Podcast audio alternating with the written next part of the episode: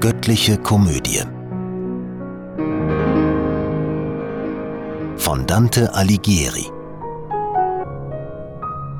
Heute gelesen von Nilja Schliephacke. Fegefeuer, 17. Gesang.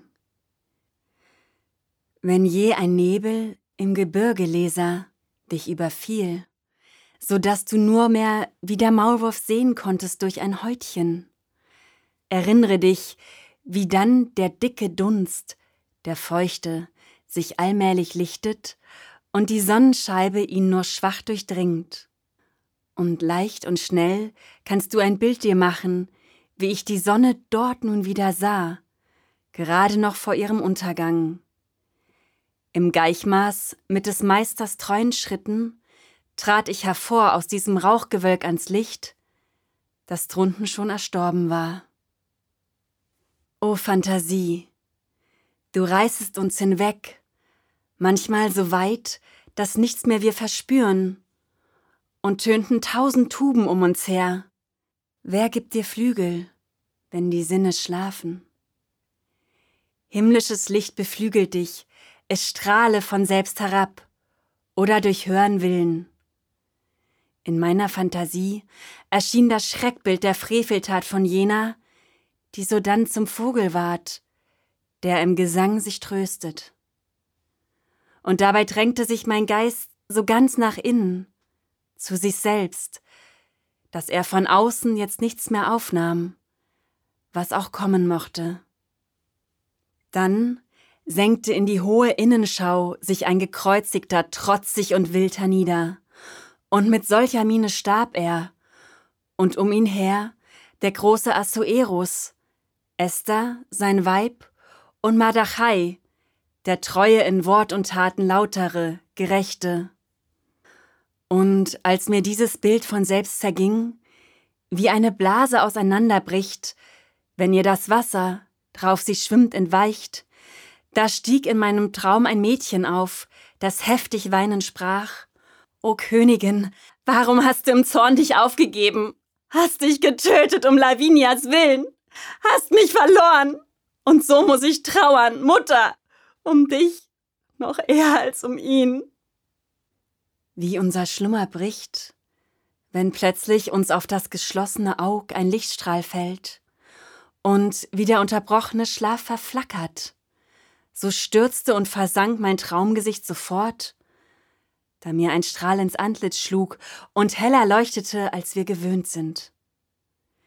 Ich wandte mich, zu sehen, wo ich war, als eine Stimme sprach Hier geht's hinauf.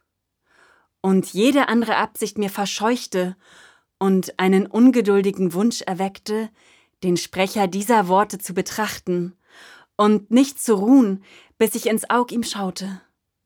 Wie vor der Sonne aber, die uns blendet und sich im Übermaß des Lichts verhüllt, versagte und erlag mir hier die Sehkraft. Dies ist ein Geist von Gott, der auf den Weg zur Höhe uns verweist, unaufgefordert und hinter seinem Licht sich selbst verbirgt.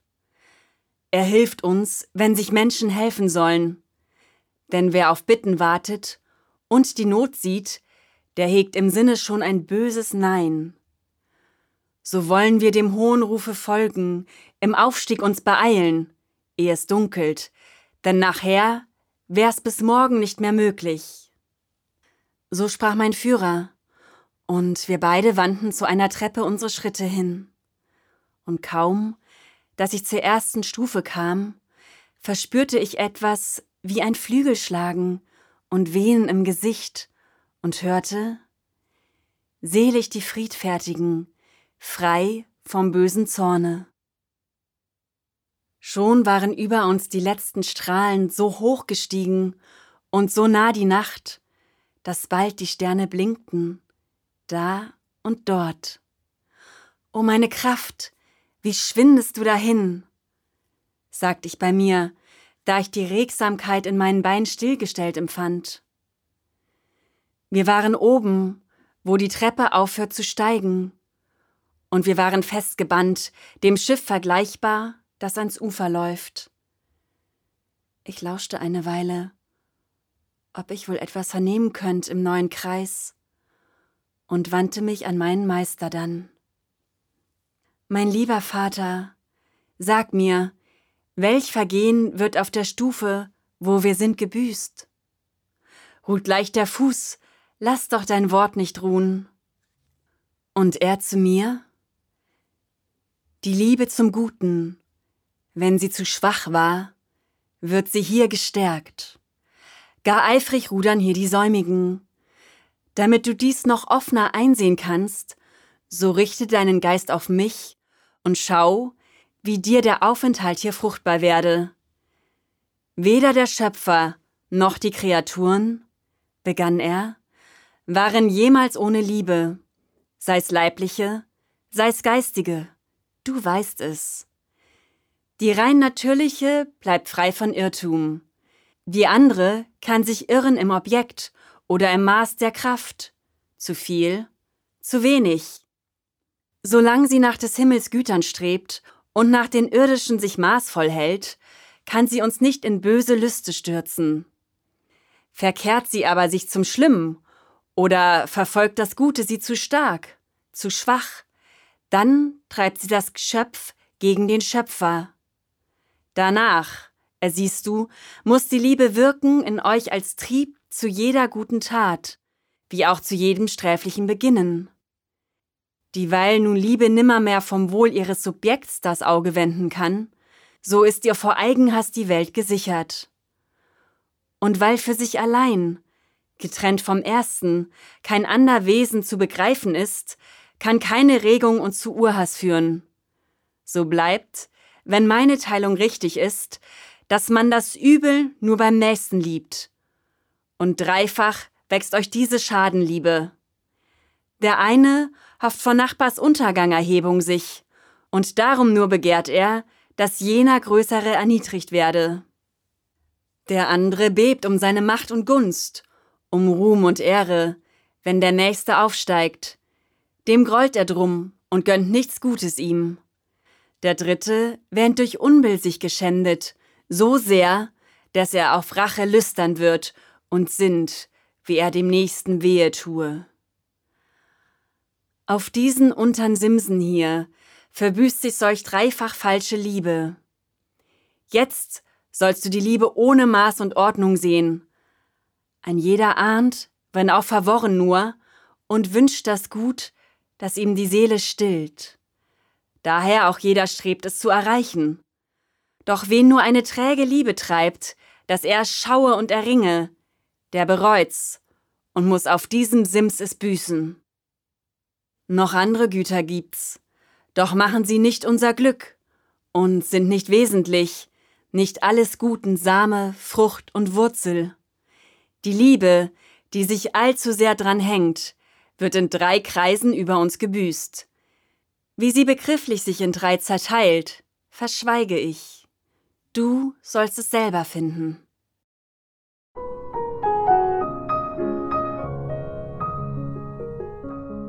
Achtzehnter Gesang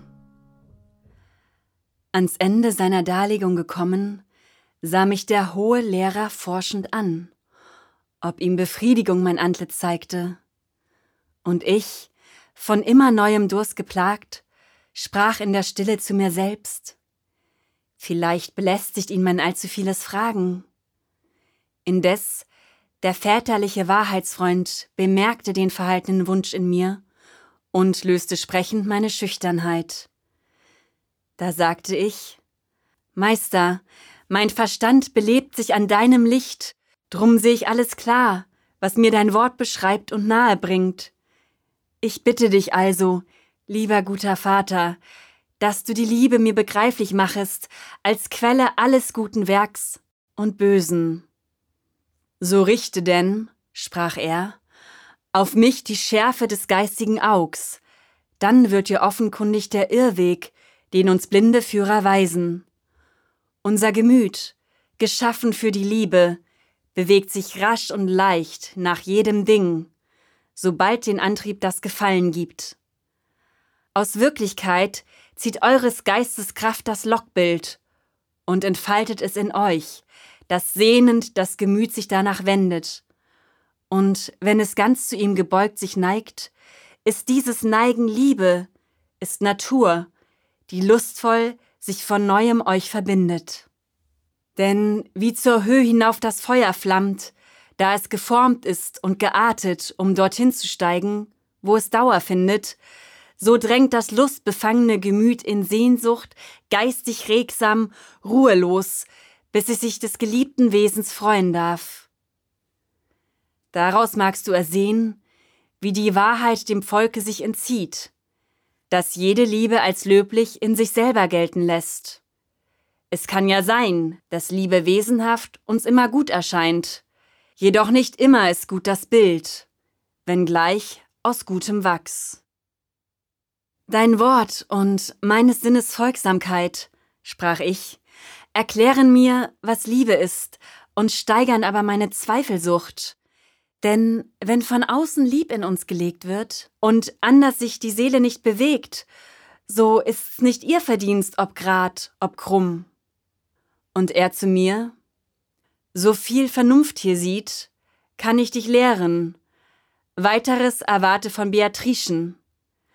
Es ist Glaubenssache. Es ist zwar jede Wesensform verschieden vom Stoffe und doch eins mit ihm und hält besondere Kraft in ihrem Kern gesammelt. Man merkt sie nicht, solange sie nicht wirkt. Nur am Ergebnis kann sie sich erweisen, wie Lebenskraft im grünen Laub der Pflanze. So weiß man denn auch nicht, woher in euch die Urbegriffe des Verstehens kommen, so wenig wie der Trieb des Urbegehrens. Sie sind in euch, so wie zum Honigmachen die Biene kommt. Und dieser erste Trieb gibt keinem Lob und keinem Tadelraum. Damit dem Urtrieb sich die anderen fügen, ist euch die Kraft, die urteilt eingeboren. Mit Ja und Nein muss sie die Schwelle hüten. Sie ist der Grund des wirklichen Verdienstes in euch, dieweil sie auswählt und entscheidet, was gute und was schlechte Liebe ist. Die wirklich Gründlichen unter den Denkern erkannten diese eingeborene Freiheit und stifteten auf Erden Sittlichkeit. Nehmen wir an, dass jeder Liebestrieb durch Not und Zwang in euch entzündet wird, doch ihn zu meistern liegt in eurer Macht. Und diese edle Kraft, meint Beatrice, wenn sie von Willensfreiheit spricht. Drum schau, dass du's behältst, wenn dir ihr Wort begegnet. Der Mond kam späte gegen Mitternacht, und manches Sternlein schwand dahin vor ihm, der wie ein rot durchglühter Kessel strahlte. Dem Himmelslauf entgegen zog er hin die Straße, die erhitzt wird von der Sonne, wenn sie von Rom gesehen im Meer versinkt. Der edle Schatten um den Pietole noch mehr zu rühmen ist als Mantua, hatte des Zweifels Last mir abgenommen. Und wie ich klar und offen nun die Antwort auf meine Fragen beieinander hatte, begann ich schläfrig hin und her zu sinnen. Jedoch der Schlummer wurde mir verscheucht durch Leute, die in unserem Rücken jählings im Kreise zu uns hergetrieben kamen, wie einst am Ufer des Ismenos und Asopos hin bei Nacht die Menge raste, wenn die Thebaner ihren Bacchus riefen, so springt's und läuft's auf diesem Sims, so viel ich sehen konnt, von eifrig, liebevoll zurechtgerittenen und gespornten Schatten. Im Nu waren sie da, dieweil im Schnelllauf der ganze große Haufe sich bewegte. Ihnen voran zwei Jammernde, die riefen Maria ging auf das Gebirge Islands und Cäsar um Ilerda zu bezwingen, fiel erst Massilia an, dann rasch nach Spanien. Schnell, schnell und lasst uns keine Zeit verlieren durch lahme Liebe, schrien die anderen hinten. Aus rechtem Eifer soll uns Gnade blühen. Ihr Scharen, die so scharf und feurig jetzt etwaige Versäumnis oder Lauheit im Fördern guter Werke hier verbüßet. Hier ist ein Lebender, ich lüge nicht, der will hinauf, sobald die Sonne leuchtet. Drum sagt uns, wo der nächste Durchgang ist. So lauteten die Worte meines Führers. Und einer von den Geistern sprach, Komm mit auf unsere Spur, so findest du die Bresche. Wir sind so voll des Drangs nach Bewegung, dass wir nicht stillstehen können. Drum verzeih, nimm nicht für Grobheit unsere Rechtlichkeit. San Zeno, in Verona stand ich vor, als Abt, zur Zeit des guten Kaisers Rotbart, von dem man seufzend noch in Mailand spricht. Schon steht mit einem Fuß im Grab der Mann, der bald um dieses Klosters willen weint und trauert, dass er Macht darüber hatte. Durch seinen Sohn, den körperlich Gehemmten, den geistig Schwachen, den nicht Echtgeborenen, ließ er den wahren Hirten dort ersetzen. Ich weiß nicht, sagt er mehr noch oder schwieg er? Schon weit vorbei an uns war er gelaufen, doch dies, was ich gehört, behielt ich gern. Der immer meiner Not behilfliche, der Meister sprach, Schau her, und sieh die zwei, wie beißend setzen sie der Trägheit zu. Sie riefen hinter allen her, es starb das Volk, vor dem das Meer sich teilte, ehe den Jordan seine Erben sehen konnten. Das andere Volk, die Mühen nicht ertragend, um bis ans Ziel zu folgen dem Aeneas, ergab sich einem Dasein ohne Ruhm. Alsdann, sofern uns diese Schatten waren, dass wir sie nicht mehr sehen konnten, zog ein anderer Gedanke bei mir ein. Und wieder andere, und verschiedene sprosten aus diesem mir, ich schwankte hin und her, und wohlgefällig schlossen sich die Augen, zum Traume wandelten sich die Gedanken.